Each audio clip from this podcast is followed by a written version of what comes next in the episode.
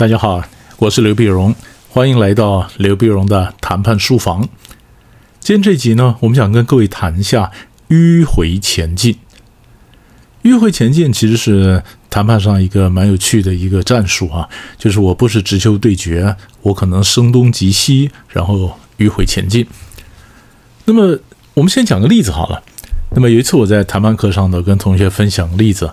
当年呢，那么台湾跟美国谈知识产权谈判的时候啊，那有一次呢，在台北谈，那晓得谈判呢，前面有所谓的 pre-negotiation，pre-negotiation 就是谈判的所谓前置谈判。那么前置谈判的时候呢，那么谈判就是谈谈判正式谈判的议题、人选、地点、时间。谈到地点的时候呢？那我们希望在台北谈，美国说华盛顿，说台北，华盛顿，台北，华盛顿，台北，华盛顿，台北，华盛顿，台北，好了，台北给你了，忽然赢了，美国是啊，你赢了，你拿什么还我？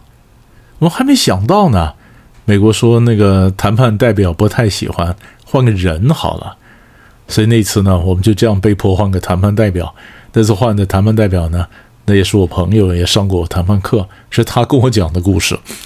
他讲的故事呢，所以在这里面，每次我上课的时候，我就跟同学分享过美国人玩的这招，那么迂回前进哈。那么其实美国联邦调查局啊写的谈判书里面也有讲类似的概念。FBI 的 FBI 的谈判书呢，他在讲是说，呃，你在谈判的时候呢，不要什么都不让，你什么都不让呢，你忽然发现赢了一把，原来可以不必赢的东西在手上。你知道吧？就好像我们刚刚讲说，呃，台北华人的，台北华人的，台北华人的，然后忽然，那台北美国人让了，美国人让了，他就告诉你说，呃，那你要你要还我啊，对不对？你总要有来有往嘛。那我让了，你拿什么还我？我们其实也许不一定非在台北谈不可，那可是呢，我们在台北上的坚持以后，就变成我忽然赢了。所以这就是联邦调查局写的谈判书。你可能在一个你不见得非赢不可的地方上，你坚持就你赢了。赢了呢，你反正搭台，人家就顺势就说：那你欠他一份情，你要还他。所以 FBI 的书上就说：千万不要什么都不让啊！他是什么不要什么呢？什么让你你什么都不让的，最后呢，你在搭台让人家玩。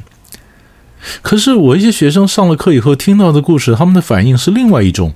他倒不是说台湾这方面说你什么都不让，他们是从美国角度来讲，一定要这样子玩吗？为什么不能直接要呢？为什么不能够直接单刀直入、直球对决？那为什么呢？啊，那他们问我的时候，我就讲说，不是不能，当然也可以。因为这其实都是个战术，迂回前进是个战术，单刀直入也是战术。那就是你要选择你什么时候迂回前进，你什么要单刀直入。我们先讲讲迂回迂回前进呢，或者以迂为直呢？它的整个战术的逻辑是什么？因为我们如果直接跟你讲说，哎，你那个谈判代表要换人啊，我我要求换个人来跟我谈，那你很可能直接就遭遇到台湾的方面说 no。你很可能直接，呃，就人家就个打脸，就把你拒绝了，对不对？所以有的人在谈判时候，他会选择迂回前进，就是先在别的地方，呃，让你步，让你觉得你欠他一份情，因为你欠他一份情啊，所以他就有继续提出要求的正当性，因为你欠他嘛。所以这时候他叫你换人的时候呢，你反而不太好意思，你不会马上又又又又打脸他，马上说 no，对不对？因为你被他框死了嘛，你欠他一份情嘛，他是故意弄的一个圈圈让你跳。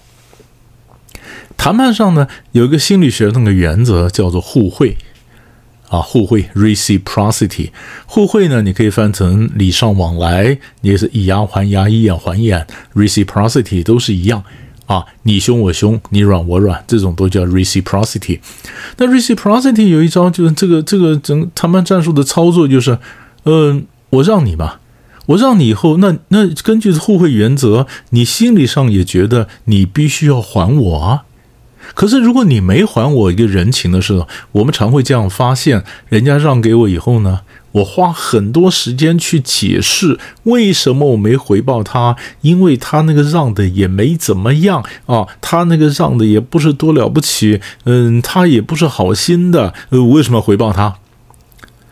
我越花时间去解释为什么我没回报他，就足以证明回报是应该的吗？那我干嘛这样子汗流浃背的？呃，赶快去解释说为什么我没回报呢？对不对？所以谈判的时候有一个心理的压力，就是你觉得你应该回报他，所以他用的这个战术呢，就是迂回前进，让你觉得你欠他一份情，你可能要回报他。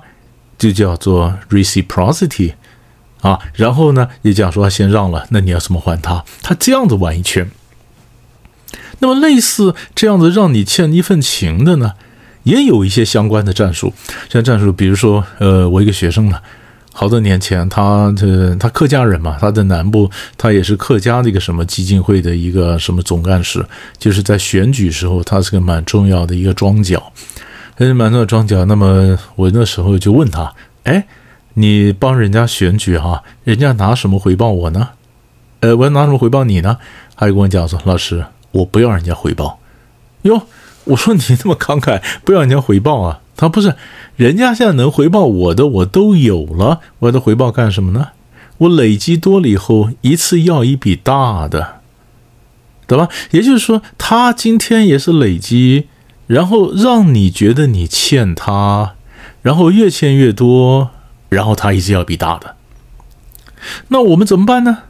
我们办最好的时候就赶快还嘛，能够简单的用钱能够还就赶快还了。你如果不还了，等累积多了以后，我就怕你很难还了。以前我碰到一个市议员，市议员一个老议员，呢，选了好多届了啊，好多届呢，后来不选了，不选了，我就问他，你为什么不选呢？啊，他当然冠冕堂皇讲了很多理由了，生涯规划啦，人生不只是做议员这条路啦，等等。不过他私下告诉我说呢，因为他这几届议员选下来，他欠了非常多的人情，而这些人情呢，他看他儿子两代都还不完，赶快叫停不完了，不然的话，他们都没有都没有尊严，没有自主性，等于就会被情绪勒索啊，被人情勒索，整个就被牵着走了，知道吧？所以他叫停，他出来，就是。用一种方法让人家欠你一份情，所以我迂回前进，好吧？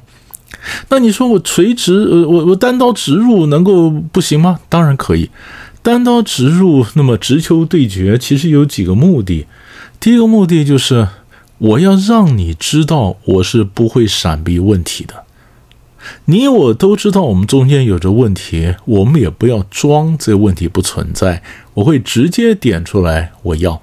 那能不能谈成，那是另外一回事儿。但是我直接点出来，我就告诉你说，嗯，我要嘛，我要嘛，对不对哈？我不会闪避嘛，我是非常强势的。我在气势上，我可能镇住他。这是第一种，为什么我是单刀直入啊，直接要？然后第二个原因，为什么直接要呢？有时候我真的很强势，而不是装的我很强势。比如说，你是我的代工厂商。我可能连上游都已经绑好了，对不对？我就说我就教你代工，那利润是多少我都定了，要不要就是这样的。我们常常讲说，美国一些品牌公司跟台湾的这些代工厂，它不是就是这样很神气吗？它的毛利就留给你三趴到四趴，这就所以我们常开玩笑叫毛三到四嘛，是不是？那他就他他就是单刀直入啊，我就是跟你讲要这个，你不要不要 out next，下个别人别人要做。啊就非常强势的人，那那种为什么我平常上课比较不讲了呢？那就不是谈判了吗？反倒是你是那个代工的厂商，那人家就给你毛利三到四，那你为什么还要做呢？因为你还有利润嘛。所以那时候我们看的倒不是我跟那个强势的品牌公司怎么谈，而是我谈完之后呢，哎，我接了案子以后，我跟其他的代工厂商的相对位置有什么改变？就是我不是看谈判桌对面那个人跟我的相对位置，我是看我同一 side 的我们这些 competitors 这些竞争对手之间，哎，经过这一轮洗了以后，哪些人存活了，哪些人那么面咬着牙根活下来，哪些人被淘汰了，那我们的相对位置有没有移动？所以当我发现我还要保持我跟竞争对手的一个领先位置，那么我有毛利三到四，他这个连毛利都没有，没有按可做，我还在领先，我一咬牙我就做了，所以那是我委曲求全的一个做法，而对强者来讲，他更不要谈，所以他当然单刀直入嘛，对不对？要不然就是我跟你讲说，呃，我不是那么强，但是表示我在气势上镇住你，我告诉你说，我不见得呃会让步的，而且很多问题我是不闪避的，所以我直接提出来，这个也是单刀直入。所以，你如果你是这样的目的，你就可以单刀直入，你可以看；不然的话，你就要晓得，你的单刀直入可能他习惯性的对方会反弹，习惯性的他会说 no，所以你就要准备，如果我单刀直入了，他说 no，那我该怎么做？对不对？这个我们下次再谈，因为这种叫 surprise，我会列出来一些，告诉你说，我们在谈判桌上很可能会碰到哪些 surprise。那你说，我现在跟你讲，说单刀直入，人家可能会说 no，也许你就碰到一个说 yes，啊，你就没想到该怎么办。不过那是另外一种 surprise，是我们在说。我现在只告诉你说，为什么要迂回前进，为什么要以迂为直，那么，那那你自己看，你要看你要不要用这招。台湾它后面有它的一定的战术逻辑，所以这题大概就跟各位解答到这里，我们下一次再见。